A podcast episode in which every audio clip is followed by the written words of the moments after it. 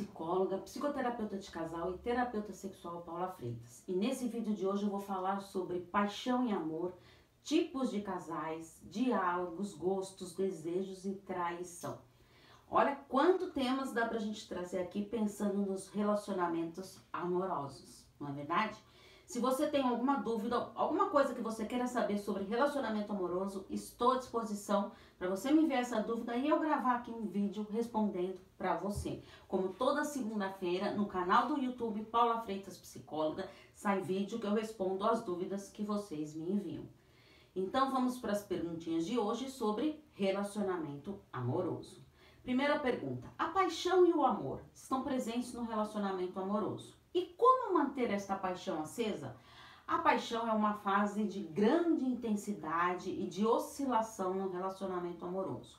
Ela dura por volta mais ou menos ali de um a três anos, esse período apaixonado.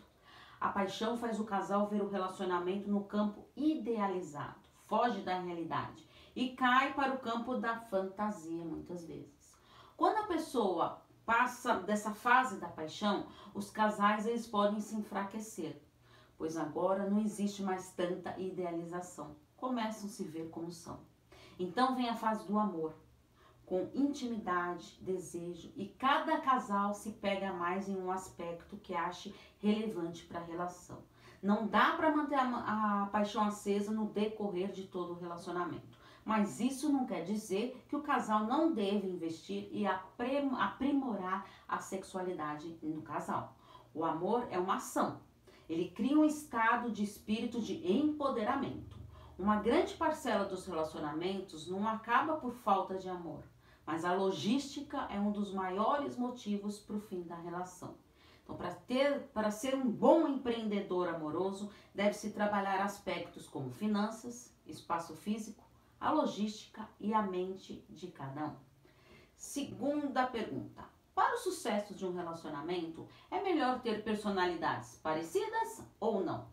Duas pessoas muito parecidas podem estacionar ou enfraquecer o outro. Isso depende muito da dinâmica deste casal.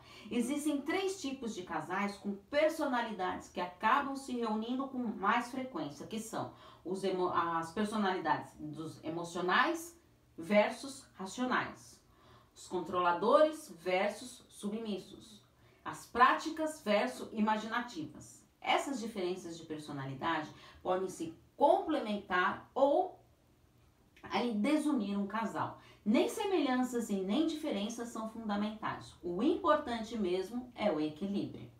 Terceira pergunta: como ter uma boa comunicação entre o casal? O diálogo, como eu sempre falo, é a base do relacionamento saudável. Alguns ruídos devem ser observados e conversados, pois pode interferir na comunicação do casal. O maior problema é que quando acho que está sendo claro, pois cada um tem seu filtro da realidade de acordo com a personalidade de cada um.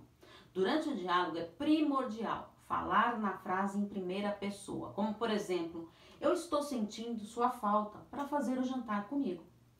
A dica de ouro para o diálogo produtivo é falar de seus sentimentos e falar do fato em questão, ou seja, o possível pedido.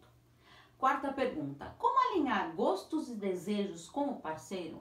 É fundamental no relacionamento amoroso cada um falar dos seus gostos, dos seus desejos, vontades, com respeito e acolhimento.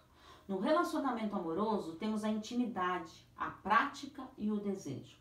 Estes aspectos podem ser observados de acordo com o casal através de três pontos importantes: o lado afetivo, onde se cultiva momentos do cotidiano através de muito afeto, carinho e de ternura. A prática, estarem dispostos a alinhar em gostos pessoais, hobbies, viagens pretendidas, músicas favoritas e desejos, estar atento e disposto a reconhecer as suas próprias vontades, a sua intensidade sexual e assim aprimorar cada vez mais a sexualidade. O diálogo, inclusive sobre sexualidade, é importantíssimo para o investimento na relação.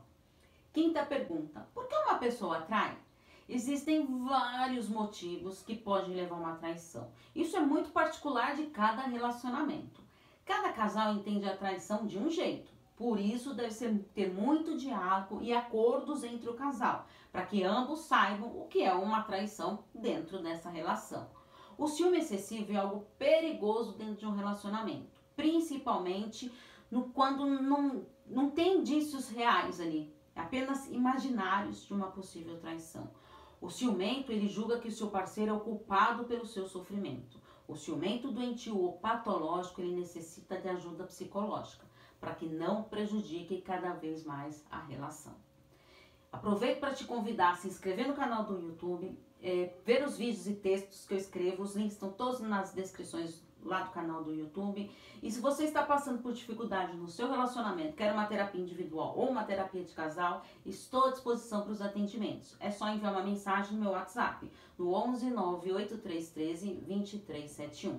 Porque afinal, quem cuida da mente, cuida da vida. Um grande abraço. Tchau, tchau.